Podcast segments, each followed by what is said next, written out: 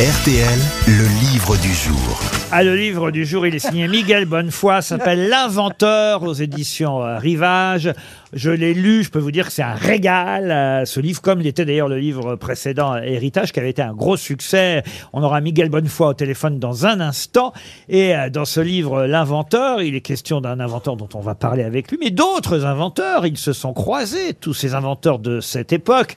On est, on va dire, dans la deuxième partie euh, du euh, 19e siècle. Et parmi ces inventeurs, dans le livre, on retrouve quelqu'un qui s'appelait Abel Pifre. Je ne sais pas si cela vous dit quelque chose, euh, monsieur Ferrand. mais le- Et pourquoi vous me demandez pas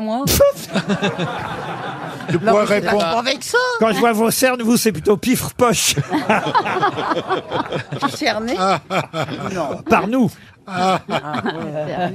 Abel Pifre était un inventeur qui, je vais vous donner une date précise, le 6 août 1882, au Jardin des Tuileries, a fait une démonstration incroyable puisqu'il a imprimé de 13h à 17h30 500 exemplaires d'un journal. Mais évidemment, ce qui a impressionné tout le monde ce jour-là, ce n'est pas l'impression de ce journal, ou plutôt si, c'est la méthode par laquelle... c'est la rotative? La rotative, non. Comment a-t-il imprimé ce Le journal stencil? Non, imprimé ce journal, ce qui a fait évidemment que son expérience a beaucoup impressionné. Le papier carbone? Le papier carbone, non. Je peux vous dire, d'ailleurs, c'est ça qui est intéressant et qui va peut-être vous donner envie de lire ce livre. La première page, vous allez voir l'écriture et l'intérêt du euh, livre de Miguel Bonnefoy. Son visage n'est sur aucun tableau. Il parle de son inventeur. hein. Son visage n'est sur aucun tableau, sur aucune gravure, dans aucun livre d'histoire. Personne n'est présent dans ses défaites. Rares sont ceux qui assistent à ses victoires. De toutes les archives de son siècle, la France ne conserve de lui qu'une seule photographie. Son existence n'intéresse ni le poète, ni le biographe, ni l'académicien. Personne n'entoure de légende sa discrétion, ni de grandeur sa maladie.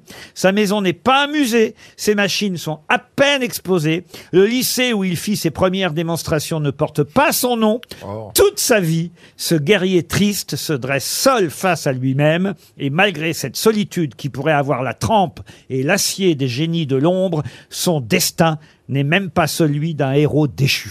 Avouez que C'est mon histoire Avouez que c'est joli quand Ouais, même. formidable, Et ça, donne, et ça donne envie de lire la suite. Et après, je vous alors, dirai évidemment le nom de cet Très bien. inventeur. Il a Mais inventé la- le, la le- monnaie tout simplement la, la- comment on appelle ça le, le polycopier, non? Non, le polycopier, non. La Non, rotative. La rotative, non. Oubliez l'imprimerie. Ah bon Parce qu'effectivement, il a... Vous voulez savoir quoi? Ah ben, je veux savoir comment il a imprimé ces 500 exemplaires d'un journal dont je ne vous donne pas le Les nom. a recopiés Non. Les 500 Il a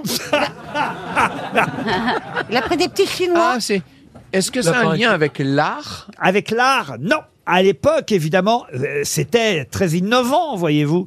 Et, et il a inventé euh, cette première presse à imprimer qui était originale par rapport à ce qu'on connaissait jusqu'à présent. On en parle encore maintenant? Ah, je vais vous dire, on en parle plus que jamais. C'est ce qui fait d'ailleurs que le livre de Miguel Bonnefoy euh, ne peut être plus Alors d'actualité. c'est un peu Le un mail. système de photocopie, mettons. Non. On est le 6 août Il y a- il y a- il y a un lien 1880. avec le recyclage, etc. Non, non, non, non. Avec l'électricité. Avec l'électricité. On en parle de Alors, plus en évidemment qu'il y a un lien avec l'électricité, mais oui et non, j'ai envie de vous répondre. Comment ça, comment ça Si je vous donnais Ah, pa- avec la photo. C'est un panneau solaire, une machine solaire. une machine solaire, bonne réponse de Franck Ferrand.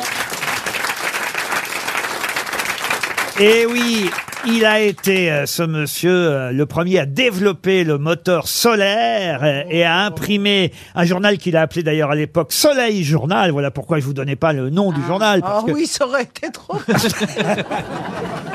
Mais Abel Pifre euh, n'est que celui qui a mis en pratique une invention, une invention de quelqu'un à qui vous consacrez tout un livre. Miguel Bonnefoy, bonjour.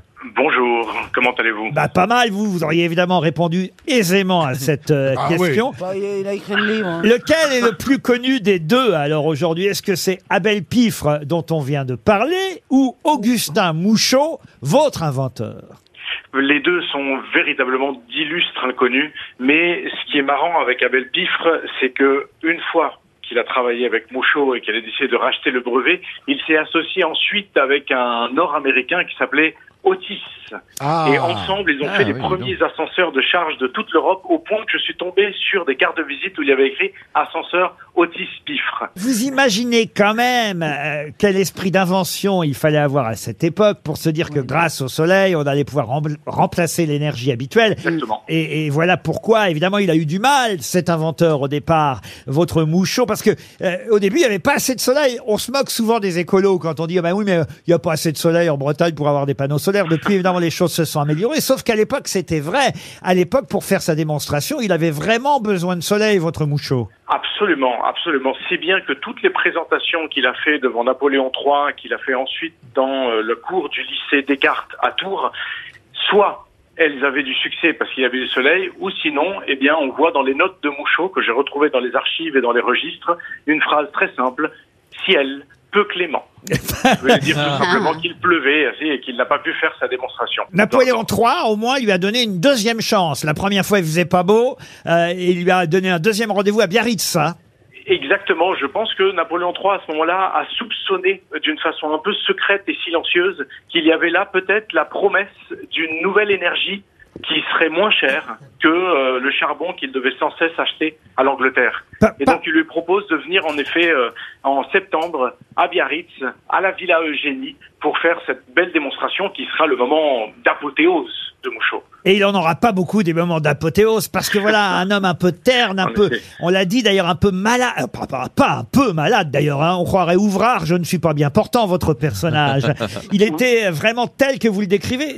Oh, Alors il semblerait tout à fait vraiment un fils de serrurier, bourguignon, maladif, timide, un homme austère, rigide. Dans votre roman, on retrouve la liste de ses malheurs. Dès le départ hein, du livre, vous racontez toutes les maladies que la Bourgogne avait accumulées au fil des siècles. Il les a chopées. Vous dites, il a attrapé la variole, la scarlatine, la diphtérie, la fièvre. La diphtérie. Une diarrhée qui dura 14 jours, une forme rare de chlorose qu'on disait réservée aux jeunes filles à l'époque. Bref, et, et ça ne va pas s'arrêter tout du long de sa vie, qui justement sera tout de même assez longue. Oui, paradoxalement, ce qui m'a surpris, c'est qu'à chaque fois que je tombais sur des documents sur lui, j'observais qu'il y avait écrit il souffre de cécité, il souffre de surdité, il a dû poser un congé parce qu'il avait une congestion pulmonaire. Enfin, je me rends compte d'un homme fiévreux eh, qui porte comme ça sur son dos des, des- des maladies chroniques sans cesse, et pourtant, comme vous le dites si bien, il meurt à 87 ans, et bien sûr, euh, rabougri, Il en a euh. Qu'est-ce que vous dites Il a dû en chier quand même. Oui. Et il meurt ruiné en plus. Ruiné dans la solitude, le silence, et Ah. la, la misère totale, et en plus marié avec une femme compliquée. Alors s'est voilà. retrouvé en- en Ah, hôpital ça, c'est pas donc, courant. Alors là, attendez, là, Jolie vie. hein. Je là, comprends qu'il ait besoin d'un peu de chaleur.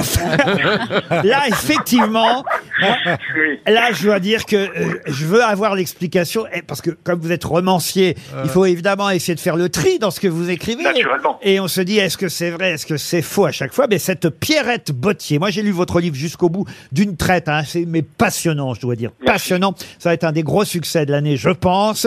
Et bien cette Pierrette Bottier, qu'il épouse sans jamais consommer le mariage, euh, au fond, pour des raisons financières, parce qu'elle a, parce qu'il est sans abri quasiment à ce moment-là. Exactement. Euh, cette Pierrette Bottier, elle a vraiment existé? Alors non seulement elle a vraiment existé, j'ai retrouvé sur gallica.fr, qui est la bibliothèque numérique de la BNF où il y a des millions de périodiques, Merveille. Mm. j'ai retrouvé une merveille absolue avec un système de moteur de recherche qui permettait de taper Mouchot et d'avoir ensuite euh, des centaines de journaux de l'époque dans un feuilleton du Méridor de 1907, l'histoire de Mouchot, le séquestré. Ce vieux savant séquestré par sa femme, qui en effet aurait trouvé avec le temps un autre homme appelé Charles Mouchot, donc exactement homonyme à Mouchot, pour pouvoir se substituer à lui et se partager la pension de l'Académie des sciences. Oh là Et l'histoire est tellement folle qu'en le lisant, je me disais, ce n'est pas possible, on va pas me croire. Il va falloir que je bride la réalité avec de la fiction. Ah non, mais c'est ça qui est formidable. faire passer la pilule. Dans votre roman, je me dis à chaque fois, ça c'est pas vrai, ça c'est pas vrai. C'est pour ça que on adore euh, lire et dévorer ce. Enfin, moi je vous le dis, hein, j'ai adoré. euh, L'inventeur du solaire est tombé dans le panneau. Oui, ah bravo, bravo. C'est pas Bravo. Bernard. Et, et dernière question, bravo. dernière question. Est-ce que c'est vrai qu'il se trimballait avec ce petit mot sur lui? En tout cas, vous dites à la fin qu'on a retrouvé ça dans la poche Ah de, oui. son- de sa veste, mais que dès le départ, enfant, il avait écrit cette note prudente sur sa table de chevet. Bien que j'en ai l'air, je ne suis pas mort. Alors, pour être tout à fait honnête, et, et je, je livre mon cœur à, à- à l'abîme de cette conversation, ça, c'est moi qui Ah, bah écoutez, ça prouve que vous êtes un vrai et bon romancier. Ça s'appelle L'Inventeur, c'est passionnant, c'est aux éditions Rivage, c'est signé Miguel Bonnefoy et c'était le livre du jour. Bravo.